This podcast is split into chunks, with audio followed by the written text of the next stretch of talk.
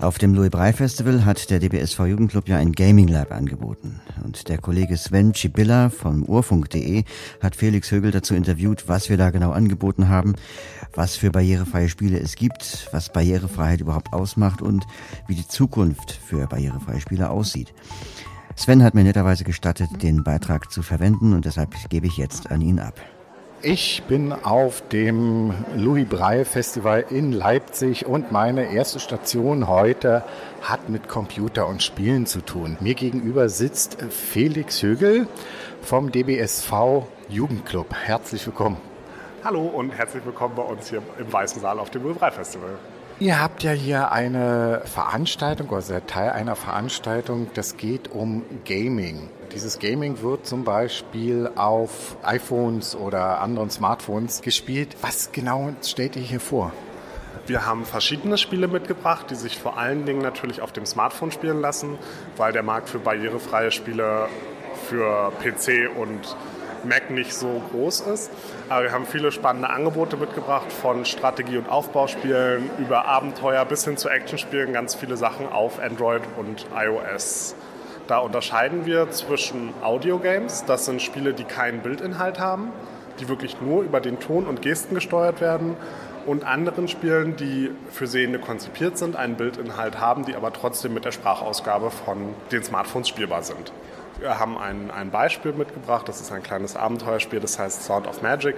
Da drehe ich mich mit Gesten nach links und rechts und bekomme dann Input, was mein Charakter gerade sieht. Dann kann ich verschiedene Aktionen damit ausführen. Ich kann den Gegenstand mitnehmen, weil ich den vielleicht an einer späteren Stelle brauche. Ich kann den verzaubern, kann ihn größer und kleiner machen und daraus entstehen ganz spannende Rätsel, die ich lösen muss und das alles ohne auf meinen Bildschirm gucken zu müssen.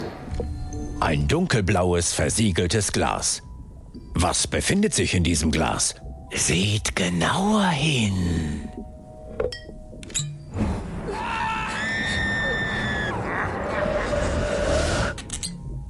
Sind das da drin Träume? Albträume. Seid ihr auch dabei, selbst Spiele zu entwickeln, die für sehbehinderte Menschen geeignet sind? Äh, der DBSV entwickelt selber keine Spiele. Aber wir haben als Stargäste hier auf dem Louis Braille Festival einige Studenten, die ein Spiel entwickelt haben und dazu gerne Feedback hören möchten.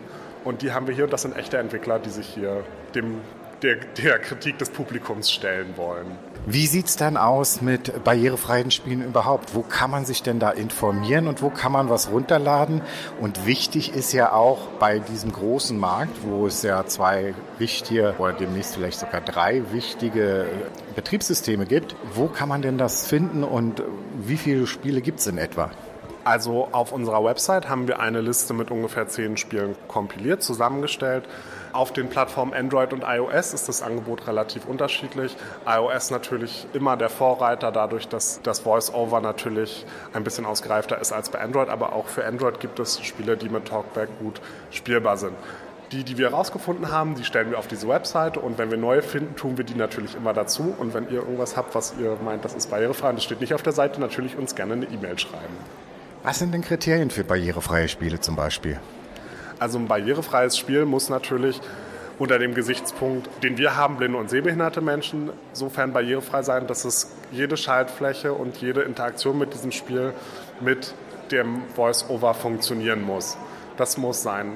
Das, der größte Punkt bei den meisten Spielen ist, dass die Entwickler ihre Schaltflächen nicht beschriften. Das ist eine Schaltfläche, die im Normalfall ein Menü aufbringen würde, mein Telefon sagt aber bloß unbeschrifteter Schalter. Das heißt, ich weiß nicht, was damit zu tun ist. Da kann man sich durchfuchsen, aber es ist dann nicht 100% barrierefrei.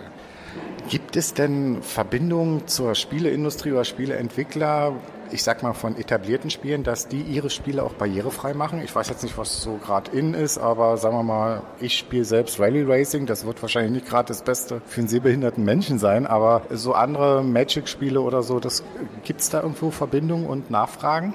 Die großen Publisher, die großen Veröffentlichungsfirmen, die bewegen sich da im Moment noch nicht. Aber es gibt Entwicklungen, die darauf hindeuten. Microsoft entwickelt gerade einen Accessibility Controller für körperbehinderte Menschen. Die haben sich einen Controller patentieren lassen, der ein Braille-Display auf der Rückseite hat. Das sind alles Sachen, die liegen, glaube ich, noch in ferner Zukunft, bis die masstauglich werden, aber es bewegt sich was. Kleinere Firmen kümmern sich da ein bisschen mehr drum. Wir haben ein Seminar angeboten Anfang diesen Jahres, wo wir auch barrierefreie Smartphone-Spiele vorgestellt haben, hier auf einem unserer Jugendclub-Seminare in Berlin. Und da hatten wir tatsächlich ein echtes Entwicklerstudio zu Besuch, die sich als Ziel gesetzt haben, ein barrierefreies Smartphone-Spiel zu entwickeln. Das waren die Leute von Wildfuchs, die da gerne Feedback zu haben wollten. Also es bewegt sich was, es bewegt sich aber wie immer in Sachen Barrierefreiheit sehr langsam. Jetzt noch eine Frage zum DBSV Jugendclub. Was macht ihr denn da? Wir machen ganz viele Sachen. Wir organisieren bundesweit Seminare und Freizeiten, Sportveranstaltungen. Im September bieten wir ein Seminar an zum Thema Social Campaigning. Also wenn ich in den sozialen Medien ein Thema habe, was, ich, was mich bewegt und von dem ich möchte, dass es andere Leute bewegt, wie ziehe ich das in den sozialen Medien auf, damit es viele Leute sehen, damit es viel Wirkung hat. Zusätzlich dazu haben wir Seminare zum Thema Jobfindung im Netz. All solche Sachen. Also von Sport bis Computer ist bei uns alles dabei. Wenn Sie Fragen haben oder so, dann melden Sie sich beim DBSV Jugendclub. Herzlichen Dank für das Gespräch und viel Erfolg heute noch und viel Spaß beim Spiel.